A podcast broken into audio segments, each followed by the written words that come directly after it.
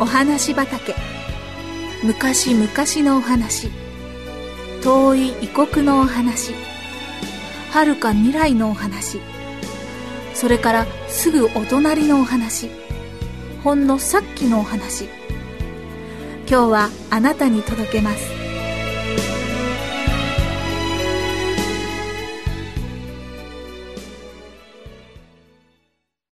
美の泉。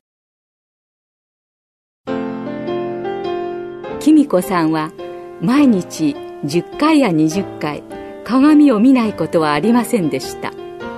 何とかして自分の顔をきれいにしたいと思ったからです。嫌な顔。どうしてもっと美人に生まれなかったのかしら。一人で鏡を見ながらプリプリ怒っていました。もっと可愛い顔になれないかな。ええ。なれますよ。突然後ろで誰かの声がしました。きみこさんはハッとして後ろを振り返りました。そこにはお母さんが立っていました。あら嫌だ。お母さんいたの？決まり悪そうにきみこさんは言いました。きみこさん顔が美しくなる秘訣を教えてあげましょうか。え？っ本当お母さん。教えて。早く教えてよ。きみこさんはもう一生懸命です。大人の人たちは口紅つけたりアイシャドウ塗ったりするでしょ？お化粧できれいにするの？いいえ。そういうお化粧などはかえって顔を見にくくするものよ。お母さんの言うのはねそんなのではなくって。芯から美しくなる一番いい方法なのよ。まあ素敵。一番いい方法って何？その方法を話す前にお話を一つしてあげましょうね。お母さんはお話を始めました。あるところに一人の少女がいました。その少女は自分の顔をいつも気にしてぜひ美しい顔になりたいと思っていました。いやねお母さんそれは私のこと？いいえ黙って聞いてらっしゃい。お母さんはお話を続けました。この少女はいつも意地悪をしたり言うことを聞かなかったり口答えをしたりしましたのでお父さんやお母さんは大変悲しんでいらっしゃいました。そしてそういう時の少女の顔はとても醜い顔になりました。まるで魔法使いのおばあさんのようでした。でも少女は自分の顔をきれいにしたいと思っていろいろなことを試してみました。でもちっとも美しい顔にはなりませんでした。なんだか私のことみたいだわ。ときみこさんは独り言を言いました。けれどもお母さんはお構いなくどんどんお話を続けていきました。ある晩のことこの少女は夢を見ました。それは遠い山の向こうにある美の泉の夢でした。この泉に入った者は誰でも世界中で一番美しい女の人になることができるというのです。少女はその泉を探そうと思って旅に出ました。いろいろな困難の末やっとその泉のそばに来ました。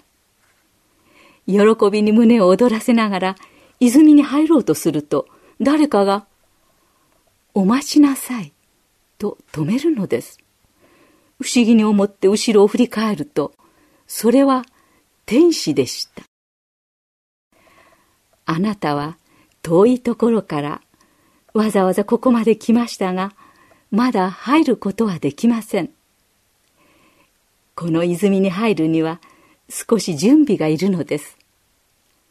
お家へ帰って1ヶ月の間怒ったり意地悪をしたりしないでできるだけたくさん良いことをするのです。それが立派にできたなら泉に入れてあげましょう。少女はこれを聞いて泣き出したくなりましたが仕方がないので帰りました。そして一ヶ月が経ってまた泉のところへやってきました。するとこの前現れた天使が「あなたは一ヶ月の間一生懸命に努力しましたがまだ入る準備ができていません。もう一度お家に帰ってあと3ヶ月努力なさい。そうしてもう一度ここへいらっしゃい。と言いました。少女は口も聞けないほど悲しくなりましたが、やっぱりどうすることもできず家に帰りました。それから3ヶ月経って、また泉のところに行くと、今度も同じ天使が現れて、もう6ヶ月同じようになさいと言いました。少女はどんなにがっかりしたことでしょう。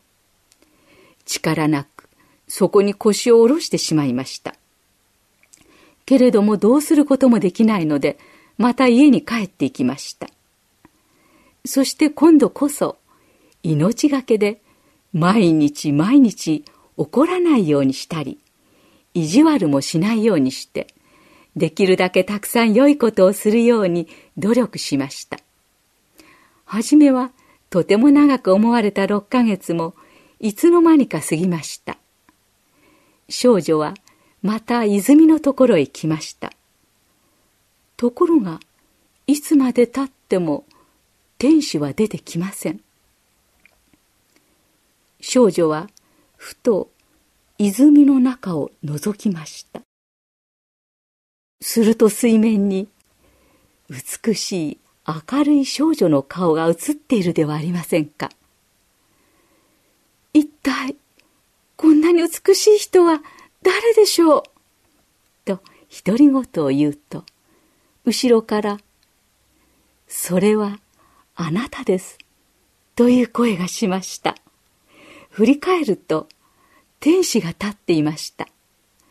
天使は優しい微笑みを浮かべながら少女の顔を見て、あなたは大変美しくなりましたから、もう泉に入る必要はありません。と言いました。ちょうどその時、少女の目が覚めました。きみこさん、わかった今のお話の少女のようにすれば、誰でも美しい人になれるのよ。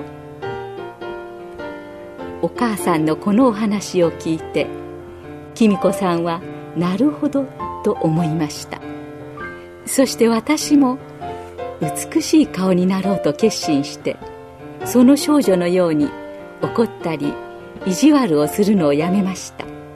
それからできるだけたくさん良いことをするように努力しました。